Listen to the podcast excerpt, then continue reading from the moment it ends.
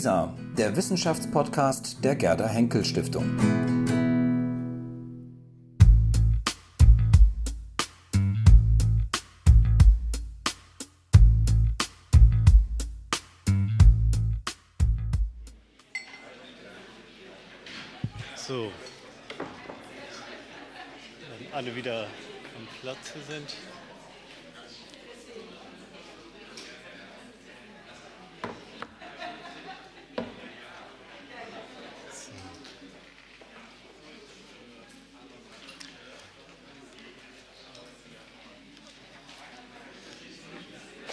Meine Damen und Herren, wir würden das Symposium sehr gerne fortsetzen. Mein äh, Name ist Max Löning, ich bin zusammen mit Britta Siegmund äh, stellvertretender Sprecher der interdisziplinären Arbeitsgruppe Zukunft der Medizin und habe jetzt das Vergnügen, die nächsten beiden Vorträge hier einführen zu dürfen.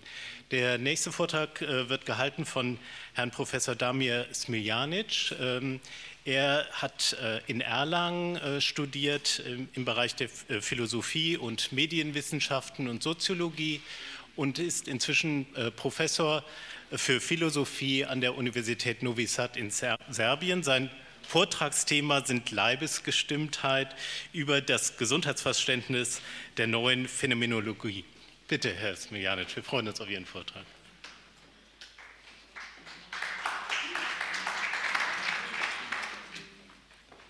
Vielen Dank für die einleitenden Worte und auch für die Einladung äh, der Berlin-Brandenburgischen Akademie der Wissenschaften.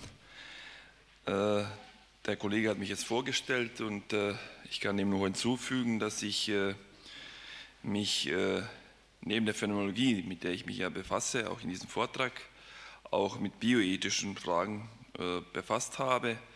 Eine Zeit lang habe ich auch dieses Fach an der Universität in Novi Sad unterrichtet, hatte auch einige internationale Beziehungen zu Kollegen aus Kroatien und Deutschland.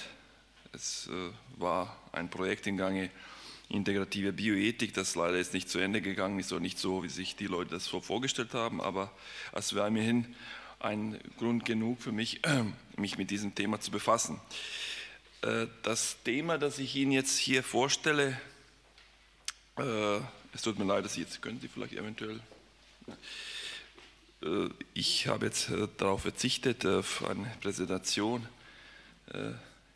ich versuche aber trotzdem jetzt nicht, äh, Sie zu sehr mit irgendwelchen unnötigen Begriffsspielereien hier zu, äh, zu belästigen. Äh, bin aber natürlich bereit, in der Diskussion mit Ihnen über eventuelle äh, Verständnisprobleme äh, zu einiges zu leisten, also damit das klarer wird. Also lassen Sie mich äh, meinen Vortrag mit einem Vergleich beginnen welcher sich hier anbietet, um auf das Eigentümliche der behandelnden Thematik einzugehen. Es ist bekannt, ja geradezu ein Allgemeinplatz in der Philosophie, dass der Kirchenvater Aurelius Augustinus, als er sich selbst gefragt hat, was die Zeit sei, die geistvolle Antwort gegeben hat, er wisse es, solange man ihn nicht danach fragt, er könne aber die Frage nicht beantworten, wenn sie ihm gestellt wird. Ähnlich könnte ein Philosoph demjenigen antworten, welcher ihm die Frage stellt, worin das Wesen der Gesundheit bestehe. Überhaupt lässt sich ausmachen. Solange man selbstbewusst äh, gesund ist, macht man sich keine Gedanken über die Gesundheit oder relativ wenig. Aber sobald man krank wird, sehnt man sich vergeblich nach ihr. Hans-Georg Gadamer sprach sehr schön von der Verborgenheit der Gesundheit. Man könnte noch weitergehen und geradezu von der Gesundheitsvergessenheit der abendländischen Philosophie sprechen. Wenn uns Gesundheit selbstverständlich ist, freilich solange wir selbst gesund sind, müsste sie denn nicht gerade zum Gegenstand des philosophischen Denkens werden, zumal sich Philosophie gegenüber anderen Formen des Sprechens und Denkens damit rühmt, Licht in dasjenige zu bringen, was sich infolge seiner Selbstverständlichkeit unserem Denken den Zugriff entzieht. Philosophie müsste dann den Schleier über den Phänomen der Gesundheit lüften. Die Gesundheitsvergessener der Philosophie, wenn man von einer solchen überhaupt sprechen kann, steht in Zusammenhang mit einem anderen Versäumnis der Philosophie. Für lange Zeit wurde der Leib als spezieller Gegenstand des philosophischen Nachdenkens ignoriert. Es braucht uns daher nicht zu verwundern, dass auch die leibliche Gesundheit von geringem oder gar keinem Interesse für die denkbesessenen Philosophen war. Dass leibliches Wohl mit der Seele bzw. dem Geist in Einklang stehen muss, hat man wohl vorausgesetzt. Aber nachdem man seit der Antike und dem Mittelalter die Sorge um sich eher als Sorge um die eigene Seele, den eigenen Geist gedeutet hat, blieb der leibliche Aspekt des Wohlergehens weitgehend unberücksichtigt. Die Ausnahmen bestätigen die Regel. Selbst wenn man das Leiberleben positiver Art zur Herstellung der Ataraxia und der Seelenruhe hinzuzählte, fehlte es einer entsprechenden grundlegenden Reflexion der Leiblichkeit und ihrer Rolle im Prozess der, Proze der Personwerdung. Spätestens mit Nietzsche oder einzelnen Phänomenologen wie Merleau-Ponty oder Sartre der philosophischen Anthropologie und den oft an der Schwelle zu anderen Disziplinen wie der Geschichte der Medizin, Soziologie, den Kultur- und Neurowissenschaften stehenden postmodernen und aktuellen Debatten über Körperdiskurse und Konzepte wie Embodiment wurde auch dem menschlichen Leib jene Aufmerksamkeit zuteil, welche er seit jeher, jeher verdient hätte. Und dennoch, wenn der Leib in der Philosophie thematisiert wird, dann nicht so sehr als wichtiger Bestandteil oder gar Grundvoraussetzung einer stabilen Gesundheit, sondern eher als thematischer Bezugspunkt erkenntnistheoretischer, biophilosophischer oder gesellschaftskritischer Neuorientierungen. In der Regel ging es um den Leib überhaupt, seine Differenz gegenüber dem Körper, sein Verhältnis zur Umgebung, zum Raum, also um seinen räumlichen Charakter, seine Funktion im Prozess der Welt- und Selbsterkenntnis und so weiter, aber nicht um den gesunden oder den kranken Leib. Es mag zwar der Anschein bestehen, dass man zumindest in der Bioethik diese Dimension der Leiblichkeit in den Blick, genommen hat. Doch der Schein trügt, denn hier wird eher von schon vorgefertigten Gesundheits- und Krankheitsbegriffen ausgegangen. Es fehlt die grundlegende Reflexion der leiblichen Fragilität der menschlichen Existenz, welche allererst die Basis für eine Fundierung des Gesundheits- und Krankheitsbegriffs abgeben könnte. Der Leib ist trotz aller theoretischen Durchbrüche in verschiedenen thematischen Richtungen noch immer eine Unbekannte in der Philosophie. Aber vielleicht werden die Verhältnisse hier allzu sehr dramatisiert. Schließlich möchte ich zeigen, dass es in der Gegenwartsphilosophie einen Ansatz gibt, welcher uns an unsere leibliche Natur etwas näher bringen kann.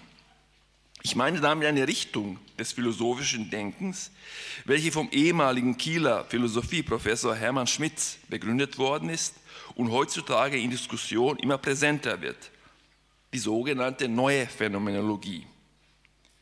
Sie bietet sich als Alternative zu den gegenwärtig dominierenden Strömungen der vor allem angelsächsischen analytischen Philosophie und der vor allem französischsprachigen postmodernen Philosophie an. Oder zumindest als ihre sinnvolle Ergänzung. Was ist das Besondere an der von Schmitz inaugurierten Denkrichtung? Es ist der radikale Ausgang von der Leiblichkeit unserer Existenz bzw. der Leibbestimmtheit derselben. Nach Schmidts Worten verfolgt die neue Phänomenologie, Zitat, die Aufgabe, den Menschen ihr wirkliches Leben begreiflich zu machen, das heißt, nach Abräumung geschichtlich geprägter Verkünstelungen die unwillkürliche Lebenserfahrung zusammenhängender Besinnung wieder zugänglich zu machen. Zitat Ende. Nachdem sich aber zeigt, dass die menschlichen Lebenserfahrungen zu einem guten Teil Leiberfahrungen sind, bedarf es der Herausarbeitung einer Terminologie, welche es vermag, das Spezifische des menschlichen Leibes zum Ausdruck zu bringen, ohne es naturalistisch zu verkürzen oder mystisch zu überhöhen. Es soll hier nicht die komplexe neuphänomenologische Leibphilosophie abgehandelt werden, denn dazu fehlt die nötige Zeit. Ich verweise auf die vielzähligen Publikationen, welche der Kieler Philosoph seit über 60 Jahren veröffentlicht hat und trotz seines hohen Alters noch immer veröffentlicht vor allem als passablen Einstieg in seine Denkweise die kurze Einführung in die neue Phänomenologie aus dem Jahr 2009 oder etwas ausführlicher und in systematischer Hinsicht noch bedeutender seine Ausgrabungen zum wirklichen Leben 2016 erschienen. Die Bilanz seines langjährigen Erforschens der menschlichen Leiblichkeit wird ein, die Zeit fehlt, sich durch sein zehnbändiges System der Philosophie hindurchzukämpfen, das in der Zeit zwischen 1964 und 1980 veröffentlicht worden ist. Die Aufgabe, die ich mir hier stelle, ist wesentlich bescheidener, aber dennoch nicht weniger anspruchsvoll. Ich möchte nämlich zeigen, inwieweit uns die neue Phänomenologie beim Versuch behilflich sein könnte, zu verstehen, was es heißt, gesund zu sein. Ja, ob uns manche ihrer Einsichten sogar dabei helfen könnten, auf unsere Gesundheit zu achten. Denn es soll gezeigt werden, dass die neue Phänomenologie auch einen therapeutischen Grundzug aufweist. Zugleich kann auch rückwirkend das Gesundheitsverständnis ein Prüfstein für die Plausibilität der neuphänomenologischen Gedankengänge sein. Somit könnte die Thematisierung der Gesundheit für diese philosophische Denkrichtung von Nutzen sein. In der neuen Phänomenologie wird geradezu beispielhaft eine Theorie des leiblichen Befindens herausgearbeitet. Der Neuphänomenologe fragt nicht einfach, was es heißt, einen Körper zu haben, sondern wie es sich anfühlt, leiblich zu sein. Das ist uns allen aus dem Alltag bekannt, wenn uns jemand nach unserem Befinden fragt, vor allem dann, wenn wir uns einer medizinischen Untersuchung unterziehen. Wie fühlen Sie sich? fragt der Arzt. Je nach aktueller Verfassung fühlt man sich wohl oder eben nicht. Aber was heißt es, sich leiblich, also als Leibseiender und nicht nur als Körperhabender wohl zu fühlen? Woran erkennt man das? Anscheinend ist jeder auf seine eigenen leibhermeneutischen Fähigkeiten verwiesen, um diese Fragen zu beantworten. Wir hören auf unseren Leib oder vielleicht auch nicht. Wir nehmen die Symptome einer angehenden Krankheit ernst oder ignorieren sie und setzen, sie, setzen im Extremfall unser Leben aufs Spiel. Was ist der Grund dafür, dass uns oft nicht einmal der Rat eines Fachexperten weiterhelfen kann, um von einer Krankheit verschont zu bleiben? Schmitz hat auch auf das Vorhandensein von subjektiven Tatsachen verwiesen, so nennt er sie, welche nicht auf objektive Tatbestände reduziert werden können. Am besten kann man sich dies am Beispiel des Schmerzes veranschaulichen. Wenn Person A sagt, ich habe Kopfweh, so ist das nicht dasselbe, wenn Person B sagt, A hat Kopfschmerzen. Rein semantisch mögen diese Sätze dieselbe Bedeutung haben, aber nur derjenige, der von sich sagt, dass er Schmerzen hat, drückt damit sein subjektives Erlebnis aus. B kann also nicht wissen, wie sich A fühlt, wenn er Schmerzen hat, nur dass er sich hat. Manchmal auch nicht einmal dies. Auf dieses Wie des Betroffenseins kommt es der neuen Phänomenologie an. Der Leib macht sich besonders in extremen Situationen durch eigentümliche Erregungen bemerkbar, welche gerade der Begründer der neuen Phänomenologie in seinen Schriften minutiös beschrieben hat. Bei Hunger, Durst, geschlechtlicher Erregung, zu hoher Wärme oder Kälte etc. regt sich der Leib auf eine wiedererkennbare Weise. Äh, so unterscheiden sich die leiblichen Regungen bei zu hohen oder zu niedrigen Temperaturen ziemlich genau voneinander. Diese Art von Regungen fügt Schmitz jene hinzu, welche als Folge des affektiven Betroffenseins durch Gefühle entstehen, also durch Angst, Freude, Traurigsein, Schämen, Wut oder dergleichen. Beim ersten Fall, also bei diesen leiblichen, rein leiblichen Regungen, kann die betroffene Person ihre leiblichen Erregungen beobachten und mit ihnen gewissermaßen umgehen zum Beispiel in der Hingabe an sie aufgehen oder auf Distanz zu ihnen gehen. Beim zweiten Fall, also bei diesen leiblichen Regungen, die durch Gefühle entstehen, ist es wesentlich schwieriger oder fast unmöglich, sich vom Gefühlsantrieb loszulösen und seiner Regungen Herr zu werden, trotz aller stoischen Ratschläge. Zusammenfassend lässt sich also sagen, jetzt kommt ein Schmitz-Zitat, ihre leibliche Regungen kann die Person unbefangen beobachten, nicht aber die Gefühle, vor denen sie ergriffen ist, weil sie von vornherein die Partei des zu beobachtenden Gefühls ergriffen hat und sich aus dieser Komplizenschaft befreien muss, um die neutrale Position eines Beobachters einzunehmen. Zitat Ende. Eine besondere Qualität bekommen leibliche Regungen, wenn sie vom Schmerz veranlasst werden, das habe ich bereits schon erwähnt. Bei schnell eintretenden oder aber bei lang anhaltenden Schmerzen meldet sich der Leib gewissermaßen ich überwältigend zu Wort. Diese Leibregung stürzt sich gleichsam auf sich, bringt jeden radikalen Zweifel zu Fall und führt jede kartesianische Forderung nach einem Existenzbeweis ad absurdum. Wenn sich der von Schmerzen befallene Leib regt, dann gerät der Mensch buchstäblich aus der Fassung. Das ist übrigens ein weiterer Schmidtscher Grundbegriff. Aber wir wollen hier von Gesundheit sprechen nicht von Schmerzanfälligkeit des Menschen, was in der neuen Phänologie ein Thema für sich ist. Wie fühlt es sich also an, gesund zu sein? Bisher ist man immer zu einem guten Teil auch in der neuen Phänologie von negativen Erfahrungen ausgegangen, also wie jetzt erwähnt vom Schmerz oder von der Krankheit. Es ist anscheinend in philosophischer Hinsicht leichter zu beschreiben, wenn man von Schmerzen heimgesucht wird, als wenn man sich wohlfühlt. Man sieht das Begriffsdefizit daran, dass man die Gesundheit oft negativ ausdrückt, als Abwesenheit von Schmerzen. Das ist aber nur ein Notbehelf. Eine Grundregel beim Definieren ist, dass man dabei keine negativen Ausdrücke verwenden darf. Andererseits kann der subjektive Eindruck trügen. Jemand mag den Eindruck haben, dass es ihm gut geht, aber in Wahrheit entwickelt sich langsam, aber unaufhaltsam eine tückische Krankheit in seinem Organismus, ohne dass er etwas davon bemerken würde.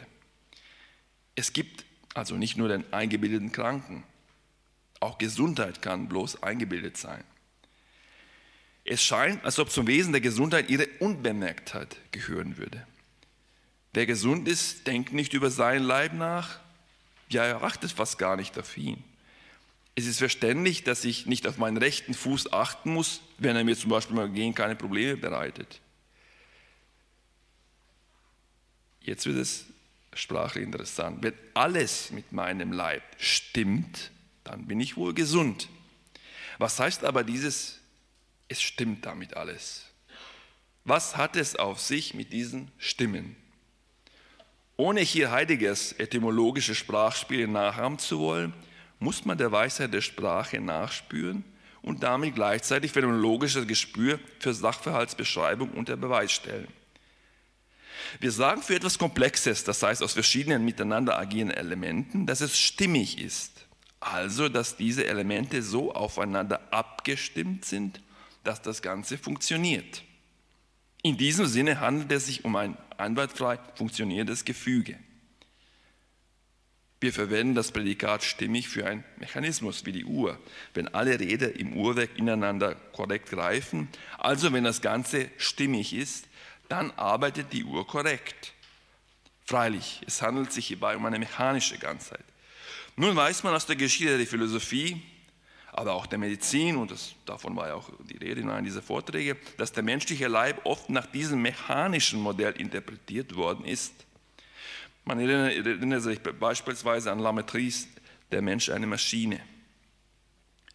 Die moderne philosophische Anthropologie hat auf die Provokation des mechanizistischen Materialismus mit der Differenz zwischen Körper und Leib reagiert. Leib und Körper fallen nicht zusammen. Darüber hat vor allem Helmut Blessner geschrieben. Das Maschinenkonzept kann auf den menschlichen Körper angewendet werden, aber nicht ohne weiteres auf seinen Leib, also auf den spürenden Leib. Der Leib des Menschen ist mehr als eine bloße Maschine.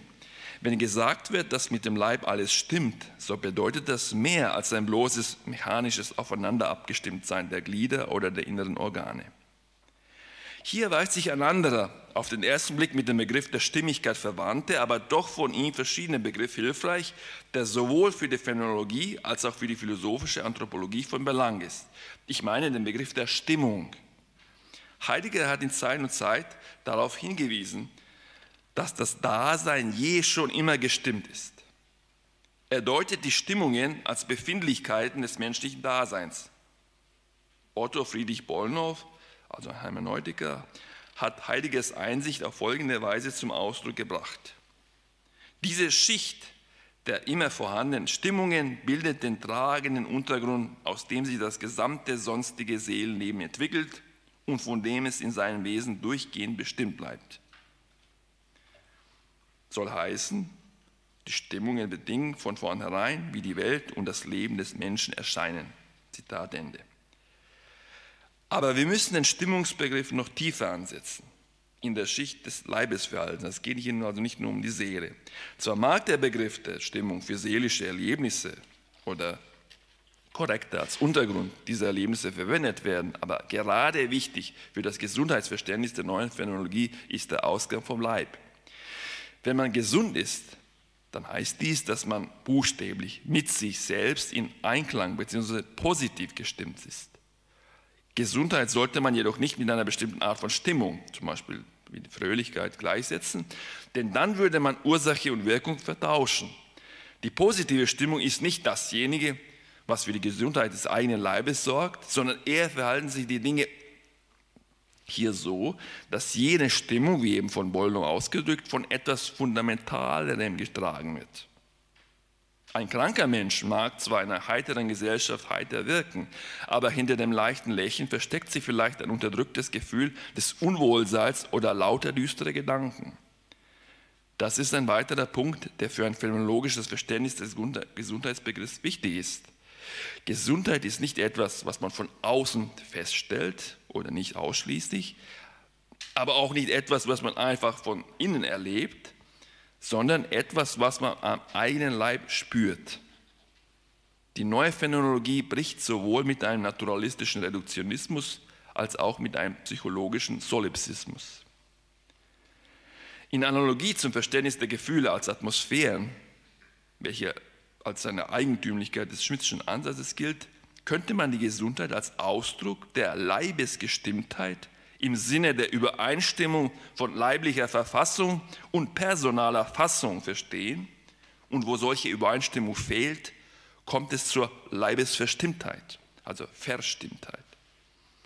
Und nachdem die Verfassung des menschlichen Leibs auch von äußeren Umwelteinflüssen abhängt, so kann man sagen, dass der Leib ein Resonanzkörper gleicht, der auf Wirkung von außen zu resonieren, also mitzuschwingen beginnt und diesen Zustand aufrecht zu erhalten sucht. Also fassen wir zusammen, sprachlich gesehen. Stimme, Gestimmtheit, Stimmung. Wir haben es mit miteinander zusammenhängenden Figuren zu tun, welche demselben Wortstamm ihren Ursprung verdanken. In der antiken Vorstellung von der Harmonie der Kräfte im Körper oder vom Einklang von Leib und Seele schwingt schon der Zusammenhang jener Figuren mit. Übrigens, was es mit dem Begriff der Resonanz auf sich hat, haben bestimmte Tendenzen in der Gegenwartssoziologie gezeigt. Vor allem ist der deutsche Soziologe Hartmut Rosa mit einem fundamental theoretischen Ansatz hervorgetreten, um die menschlichen Beziehungen unter diesem Gesichtspunkt zu behandeln. Das zeigt das systematische Potenzial des Resonanzbegriffs an. Man kann schließlich auch von einer gesunden und kranken Gesellschaft sprechen, wovon in früheren gesellschaftskritischen Theorien die Rede war, in welchen man Krisen oder Entfremdungserscheinungen in der Gesellschaft als Folge von Resonanzverlust oder Resonanzunmöglichkeit, kurz von Resonanzpathologien gedeutet hat. Nun komme ich zum abschließenden Teil meiner Betrachtungen. Wie der Gebrauch von Resonanzmetaphern zeigt, also Stimme, Stimmung, Gestimmtheit, hilft man sich in der Philosophie mit übertragenen Ausdrücken, womit letztlich ein gewisses Begriffsmango zum Vorschein kommt, wenn es um die Bestimmung der Gesundheit geht. Es ist wesentlich leichter, über Schmerzen und Krankheit nachzudenken, als über Gesundheit. Der Gesundheitsvergessenheit in der Philosophie korrespondiert ihre Schmerz- oder Krankheitsbesessenheit. Das mag auch eine Folge der Leibvergessenheit sein, welche der Phänomenologe Hermann Schmitz als einen negativen Grundzug des amtländischen Denkens ausgemacht hat. Neue Phänomenologie versteht sich als Versuch einer Rehabilitierung der Erfahrung der Leiblichkeit, welche uns wegen der, wie Schmidt zu sagen pflegt, Verkünstelungen des Denkens allmählich abhanden gekommen ist. Sie steht aber nicht allein, wenn es um die Erfüllung dieser Aufgabe geht. Und vor allem freut es mich, das jetzt zu erwähnen, wo so viele medizinisch geschulte Leute hier sind. Es steht ihnen nämlich zur Seite die medizinische Anthropologie, man sagt auch vice versa, manchmal anthropologische Medizin, als deren Begründer der deutsche Arzt, Neurophysiologe und Philosoph Viktor von Weizsäcker gilt. Mit seiner These von der seelischen Ursache der leiblichen Krankheiten hat er sich einen Namen als Vordenker der psychosomatischen Medizin gemacht.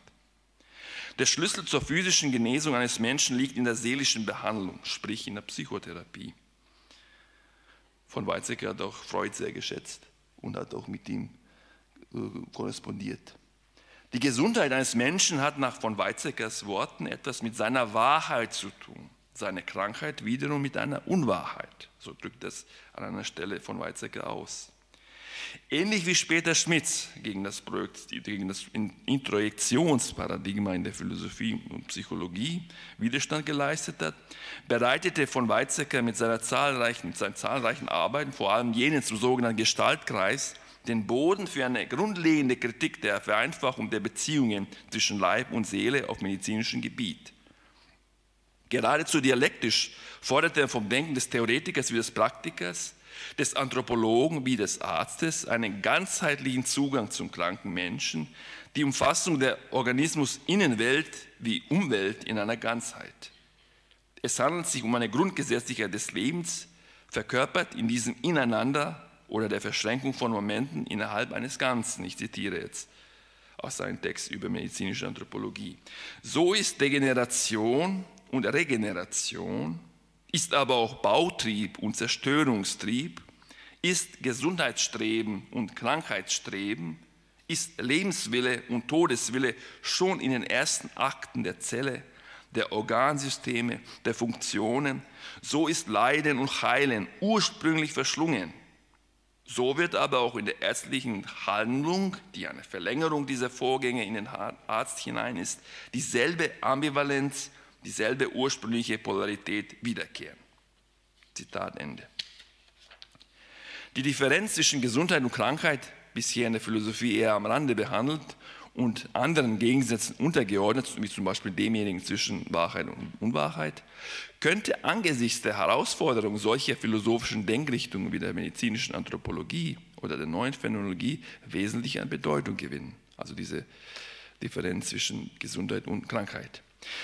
Das würde wiederum voraussetzen, dass sich die Leibphilosophie gegenüber älteren transzendentalphilosophischen oder moderneren sprachphilosophischen Begründungsprogrammen als sinnvolle Begründungsalternative anbietet, gewissermaßen die Grundlage für einen Neuaufbau der Philosophie zu bilden, zumindest dann, wenn sie sich zur dringenden Aufgabe macht, wie dies noch einmal Schmitz programmatisch formuliert hat, den Menschen ihr wirkliches Leben begreiflich zu machen.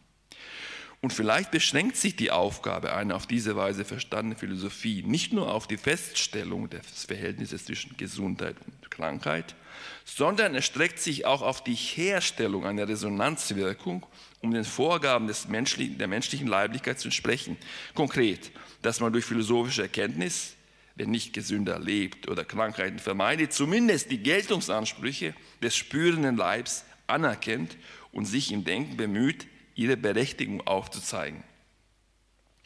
Es spricht aber nichts dagegen, anhand des Leibsverständnisses der neuen Phänomenologie die therapeutische Dimension des Philosophierens geltend zu machen. Zumindest in der Antike bildeten Theorie und Praxis eine Einheit. Der Philosoph hat nicht nur abstrakt Thesen zu einem bestimmten Problem vertreten, sondern gemäß seinen theoretischen Voraussetzungen versucht, sein Leben konkret zu gestalten. Seit Kants deontologischer Grundlegung der Ethik sind Fragen einer Lebenskunst aus der Philosophie ausgegliedert und unter die Obhut einer, wie es bei Kant heißt, Anthropologie in pragmatischer Hinsicht gestellt. Also damit sind Fragen des Geschmacks, des Charakters, der Menschenkenntnis und so weiter gemeint. Diese die Gestaltung der wahren, des, der wahren, guten oder gar, äh, Entschuldigung, diese die Gestaltung des wahren, guten oder gar schönen Lebens betreffenden Fragen hat man lange Zeit nicht mehr gestellt, nachdem das Subjekt in der Moderne in, der Sinn, in eine Sinnkrise geraten und schließlich in der Postmoderne gänzlich hinterfragt worden ist. In der Gegenwart wendet man sich versteckt wieder diesen Fragen zu, wie der Boom der philosophischen Praxen und lebenskunstphilosophische Bestseller, wie zum Beispiel diejenigen Wilhelm Schmieds zeigen.